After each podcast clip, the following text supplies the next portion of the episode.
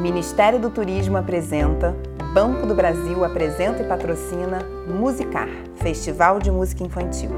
Este evento é beneficiado pela Lei Federal de Incentivo à Cultura e conta com o patrocínio do Banco do Brasil.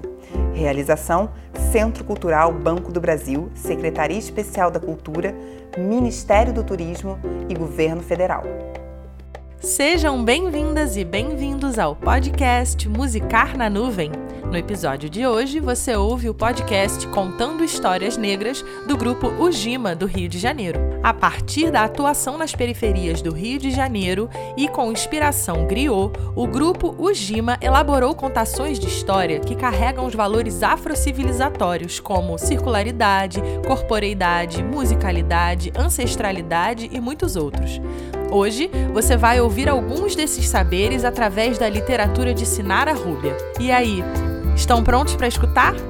Vamos encontrar aquele cantinho especial da nossa casa, nos concentrar e embarcar nessa viagem sonora.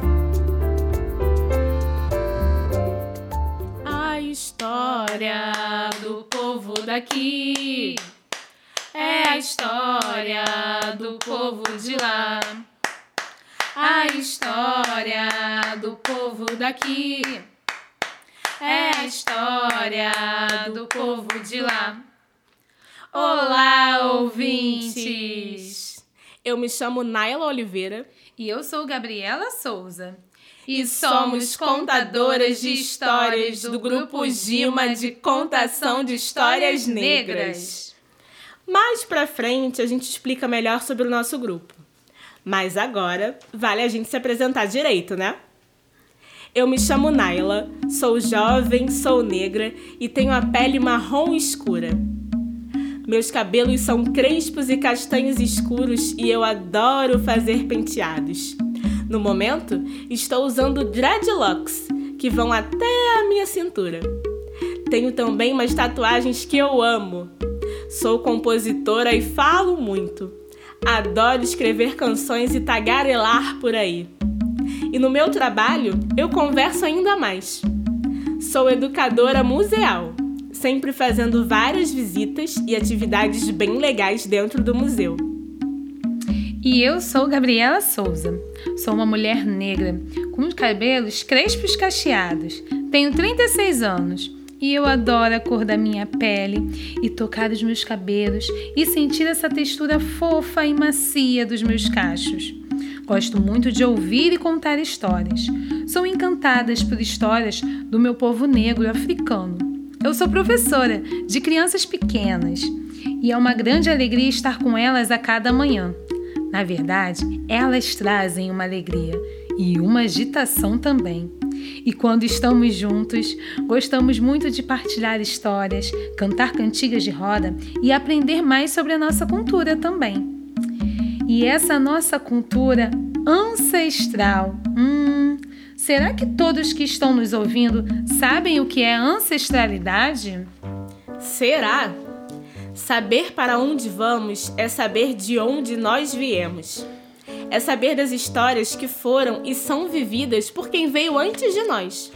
As histórias do nosso pai, da nossa mãe, da avó, do avô, da tia, do primo, do bisavô.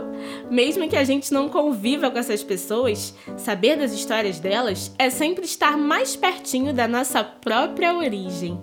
Sim, e saber nossa origem é importante para saber quem somos.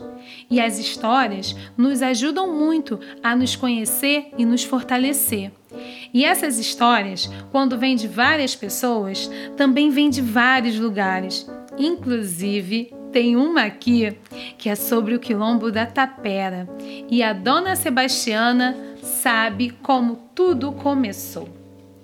Nos tempos do tráfico negreiro, milhares de mulheres e homens foram sequestrados de diferentes países do continente negro, a chamada África, e levados para trabalhar como escravizados em várias partes do mundo.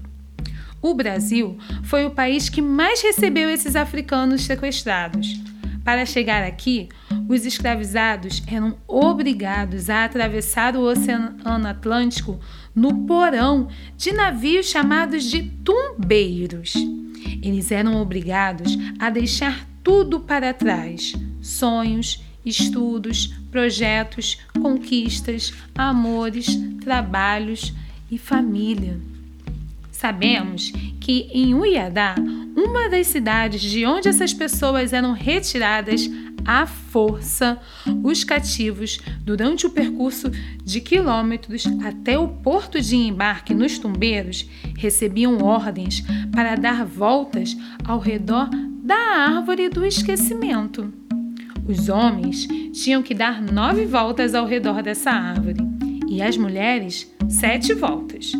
Seus escravizadores acreditavam que após esse ritual, os africanos esqueceriam suas origens, seu passado e sua identidade cultural.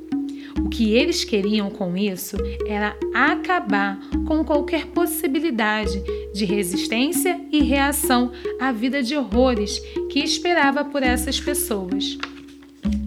Ainda bem que a história não foi essa.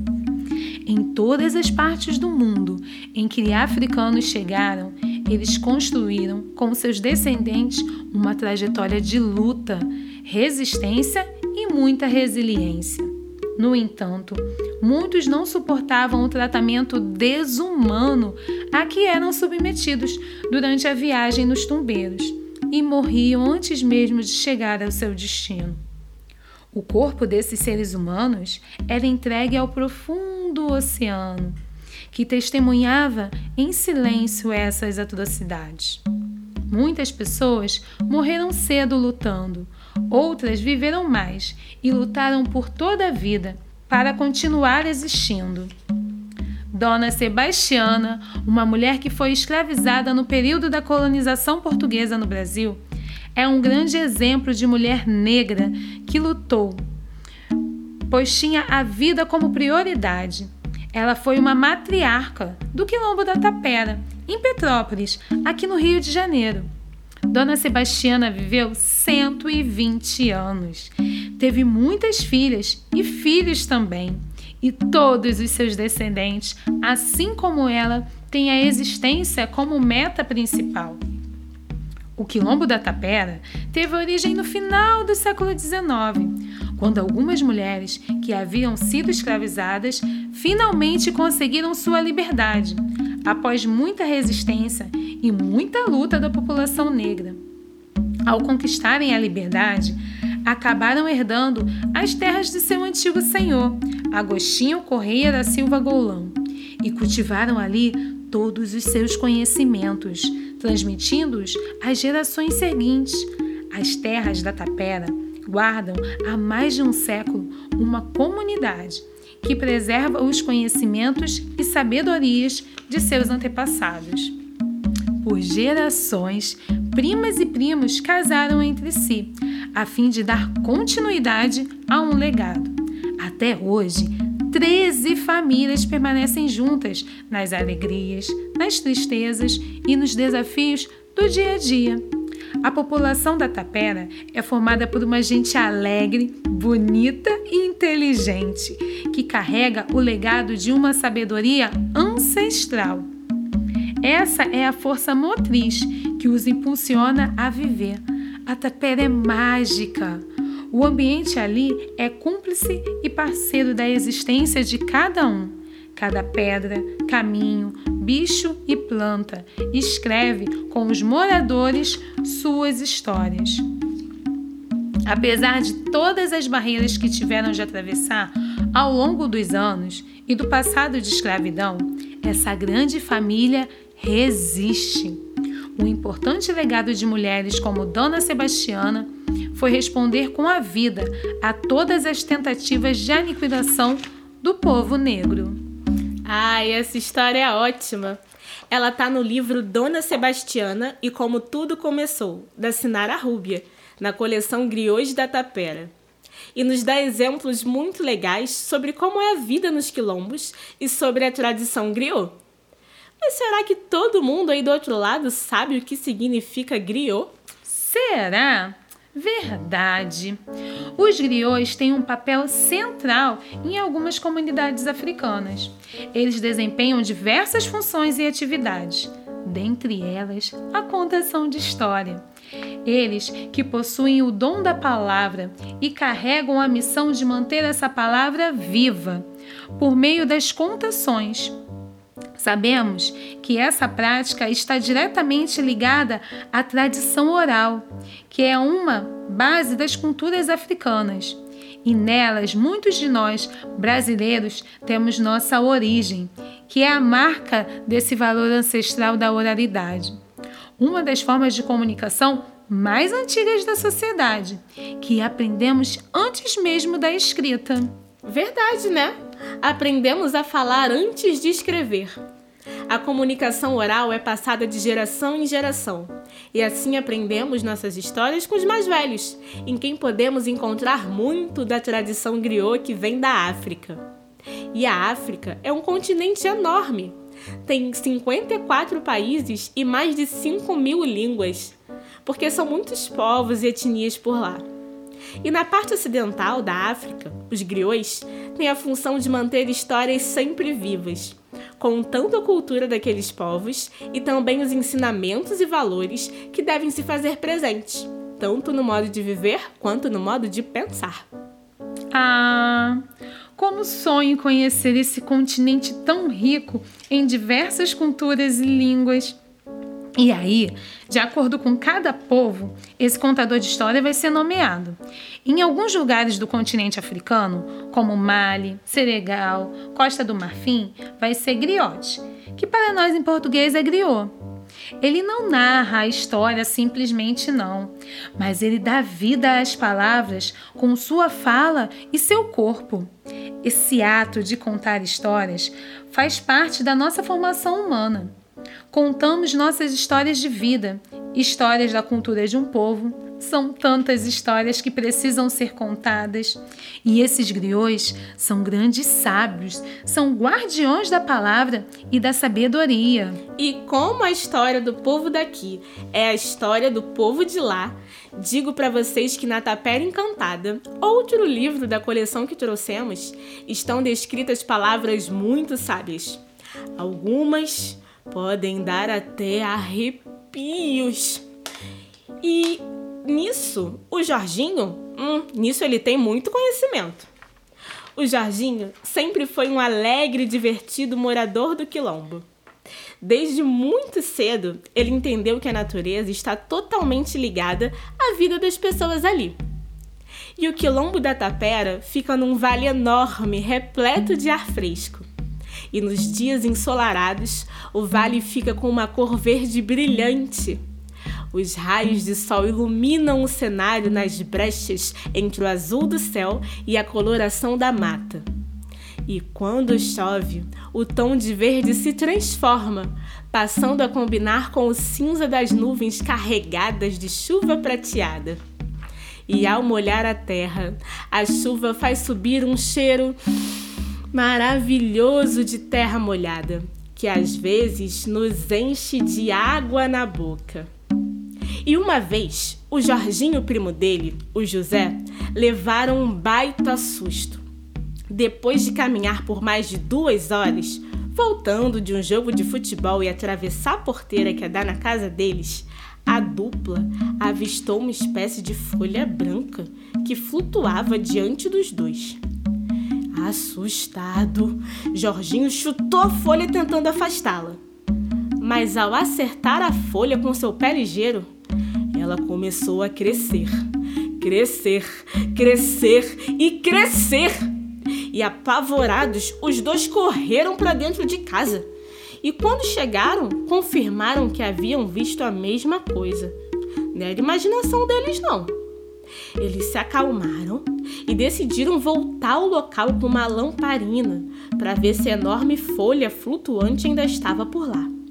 Eles queriam desvendar aquele mistério, mas não encontraram nada.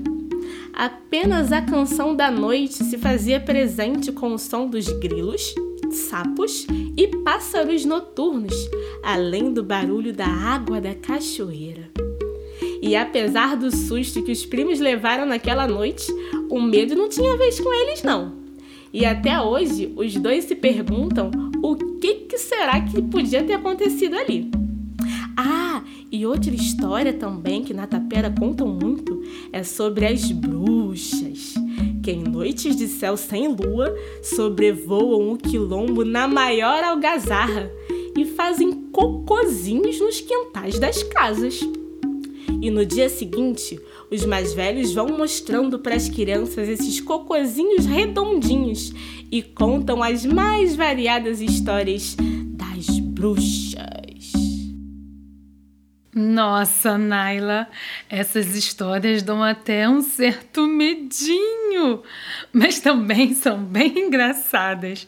Quando você contou que nas noites de céu sem lua tem bruxas que fazem cocozinho nos quintais da casa, hum, fiquei imaginando essa cena. O quilombo da Tapera é um lugar encantado mesmo. Mas, Naila, agora hum. que me veio à mente. Será que todos os nossos amigos que estão nos ouvindo sabem o que é um quilombo? Hum, isso é bem importante. Essa informação precisa ser compartilhada. Os quilombos são lugares de resistência negra. No passado, as pessoas que eram escravizadas fugiam para lá para poder viver livres. E hoje, esse lugar abriga os seus descendentes. É um lugar de memória, de história, de luta. O Quilombo dos Palmares é um dos mais conhecidos, né? Ele fica em Pernambuco, terra de Zumbi e Dandara, duas grandes figuras na nossa história. E quem não conhece ainda, tem que conhecer. Isso mesmo, nossos amiguinhos ouvintes. Os quilombos são lugares que, assim como da nossa história, o quilombo da Tapera precisam e devem continuar existindo. São espaços que os nossos ancestrais fundaram com muita luta e sabedoria. Lutavam para ter de volta sua humanidade, que foi roubada pelos europeus escravizadores. Por isso que precisamos que o nosso povo preto conte suas próprias histórias e crie outras histórias também. Isso aí, Gabi. Manter nossas histórias vivas é também manter os valores afro-brasileiros vivos a musicalidade, o cooperativismo, o axé. E nesse ponto é mais que necessária a atuação da literatura negra. Mas qual a diferença desse conceito, literatura negra, para literatura? Eu digo a vocês, toda a diferença. A literatura negra tem como base a valorização das nossas narrativas, dos nossos personagens e, principalmente, é de autoria negra também o protagonismo negro é fundamental em todos os aspectos. Por exemplo, tem até alguns livros que representam meninas negras. Mas será que elas fazem coisas importantes na história? Será que elas têm voz? E será que elas se parecem de verdade comigo ou com a Gabi? E se tratando de crianças e adolescentes, então, essas referências são ótimas na construção de uma identidade positiva. Lembrando sempre, é maravilhoso e especial ser uma pessoa negra. Eu mesma adoro a minha pele bem pretinha e meu cabelo bem pro alto que nem coroa. Fica tão lindo, né? Eu também, Naila, acho super importante a gente se reconhecer nas personagens e nas histórias. Até porque, quando eu era pequena, não me via nos livros. Ainda bem que hoje temos obras como esta coleção maravilhosa do Quilombo da Tapera. E esta coleção, pessoal, foi escrita pela Sinara Rúbia e ilustrada pelo Renato Cafuso. Publicada agora, no ano passado, em 2019, pela editora Aziza. A Sinara é uma das grandes autoras que temos de literatura infanto-juvenil negra, pensada para falar sobre a cultura e potência do nosso povo para todas as crianças e jovens. O Quilombo da Tapera fica localizado na cidade de Petrópolis, lá no Vale do Cuiabá, na região de Taipava, sabe? Aqui no Rio de Janeiro.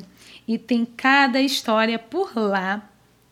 Tem as histórias das pedras da tapera, que agora nós vamos contar para vocês. Adão é o filho de Dona Teresa e de Jorginho, e todos vivem no quilombo da Tapera. Na paisagem do local há muitas pedras de diferentes formas e tamanhos também. Desde bem cedo, Adão entendeu que essas pedras são parte importante da região em que mora. Elas estão espalhadas por todo o vale em que o quilombo se encontra, esculpindo alegrias, desafios, invenções e fé. Algumas dessas rochas ganharam nome e servem de base para os saberes, o afeto, a cultura, o misticismo de uma comunidade que segue resistindo há mais de um século. Tem a pedra da Dona Nilza. Tem também a pedra do Velho do Mato. E tem até uma pedra quente que guarda muitos mistérios. São várias as histórias sobre o calor que essa pedra libera em quem passa por ela, seja verão ou inverno, dia ou noite. Um ar quente aquece o corpo e a alma das pessoas da região quando elas se aproximam dessa rocha. Tem também a Pedra do Pagode, que é a preferida de Adão e da comunidade.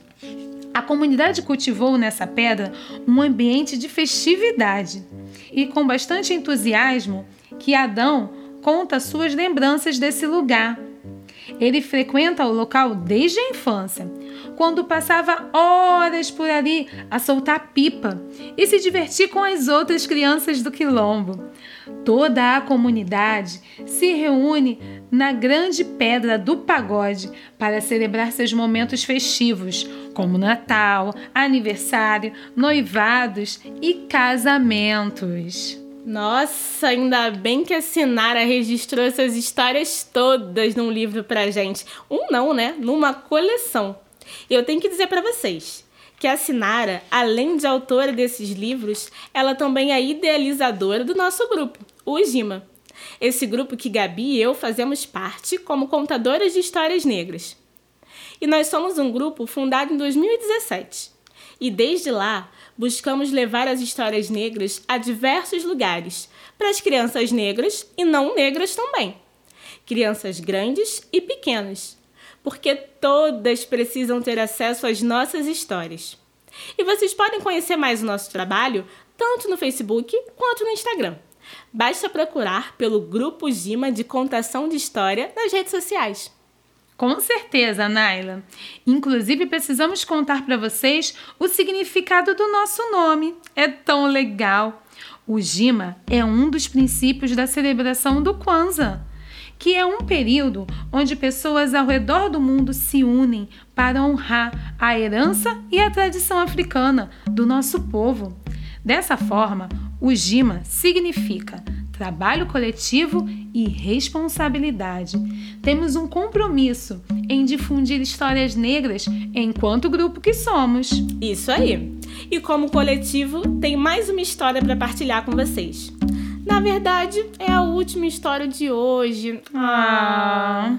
Que também é o último volume da coleção Griots da Tapera. E essa história se chama como proteger as crianças e fazê-las crescerem fortes. As mulheres do Quilombo da Tapera têm o poder da fertilidade, o poder de gerar e de ajudar no bem-estar de toda a comunidade. São elas que, com fé, mistérios e segredos, garantem o crescimento saudável das crianças nesse lugar onde todos contribuem para a educação e o desenvolvimento dos pequenos. E a história que eu vou contar é da Dona Teresa, uma griot íntima das ervas e conhecedora do poder da natureza sobre os seres humanos. Ela trabalhou muito duro para garantir a saúde do seu filho. O Adão, lembra do Adão? A gente já contou uma história dele aqui. Pois é. Certa vez, a Dona Teresa cumpriu um ritual ancestral da comunidade voltado às crianças recém-nascidas ela apresentou o filho à lua. Dona Maria, que era uma griot mais experiente, foi chamada para o ritual, que precisa ser realizado com a maior atenção.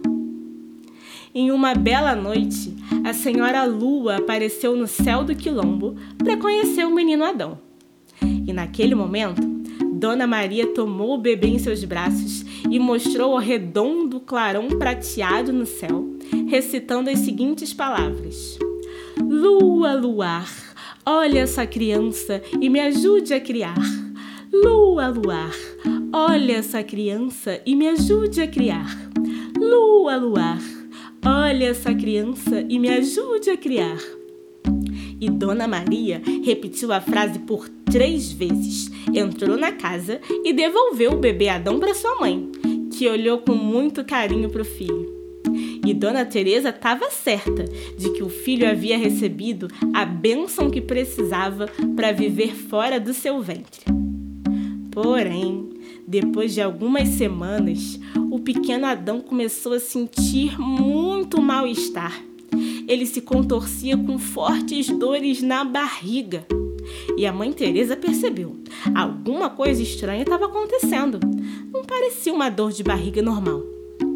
E como de costume, ela levou a criança até a rezadeira da comunidade, que logo diagnosticou o problema. O menino sofria de tomada da lua um mal muito raro que acontece quando, na hora da cerimônia da lua, alguma palavra não é dita ou pronunciada corretamente. E Teresa ficou assustada, mas a rezadeira tranquilizou. Disse que havia um tratamento muito eficaz para aquilo. Ela só devia seguir todas as instruções. Ela ia precisar de três colherzinhas de água de umbigo dormido no sereno, três banhos de erva da lua e bastante água de Marcelinha. E seguindo detalhadamente as instruções da griot rezadeira, Dona Teresa apresentou Adão para a lua, repetindo de modo corretíssimo cada palavra. Lua, luar, olha essa criança e me ajude a criar. Lua, luar, olha essa criança e me ajude a criar. Lua, luar, Olhe essa criança e me ajude a criar. E depois ela pegou o umbigo do Adão que tinha acabado de cair e colocou num copo com água para dormir no sereno, do lado de fora da casa. E por três dias ela foi dando uma colherzinha dessa água do umbigo para o menino, sempre pela manhã. E as dores de barriga continuavam e estavam cada vez mais fortes, mas mesmo assim Teresa seguiu com o tratamento, cumprindo cada etapa com muita atenção e fé. E depois da água do umbigo, ela pegou Adão e deu um banho de erva da lua, colhida no seu quintal mesmo. E ela fez isso por três dias. E depois dessa etapa, ela preparou a água da Marcelinha, que é uma outra erva medicinal, encontrada em muita abundância lá no quilombo da Tapera e ela deu para a criança por mais três dias. E assim, depois de cumprido todo esse processo, o menino Adão já estava muito saudável e com alegria renovada para a comunidade. E a Teresa conta essa história com muita satisfação, porque entende que tudo isso aconteceu para que seu filho se tornasse um homem ainda mais forte, bonito e saudável. E além da família de Adão, toda a tapera vive e resiste por meio de seus saberes ancestrais. Conhecer as ervas é fundamental para a saúde e o bem-estar de toda a comunidade. Por isso, as famílias do Quilombo cultivam as ervas e as plantas nos seus próprios quintais, transmitindo seu conhecimento de geração em geração. Nossa, Naila, que história potente! Quanta sabedoria ancestral! É, pessoal, foi uma grande alegria compartilhar essas histórias hoje com vocês e contar um pouco do nosso grupo Gima e das histórias desse lugar de tanta ancestralidade que é o Quilombo da Tapera. Agora é a vez de vocês buscarem as histórias do nosso povo negro e do continente africano também, hein? Com certeza, Gabi. Precisamos buscar sempre as nossas histórias, nossa cultura e os nossos livros são grandes aliados nessa missão. Histórias superpotentes, tanto do Brasil quanto da África. Isso porque A história do povo daqui é a história do povo de lá.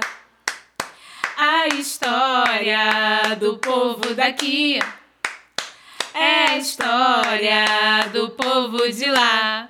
Tchau, tchau, pessoal. Tchau, gente. Beijão. Se cuidem, hein? Grande beijo.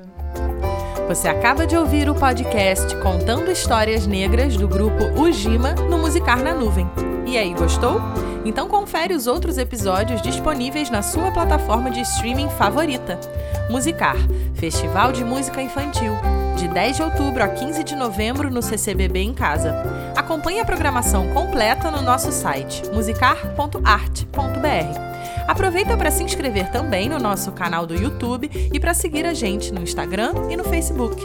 É só procurar por Musicar Festival, tudo junto. E aí, vamos musicar? Musicar, Festival de Música Infantil. Este evento é beneficiado pela Lei Federal de Incentivo à Cultura e conta com o patrocínio do Banco do Brasil. Realização: Centro Cultural Banco do Brasil, Secretaria Especial da Cultura, Ministério do Turismo e Governo Federal.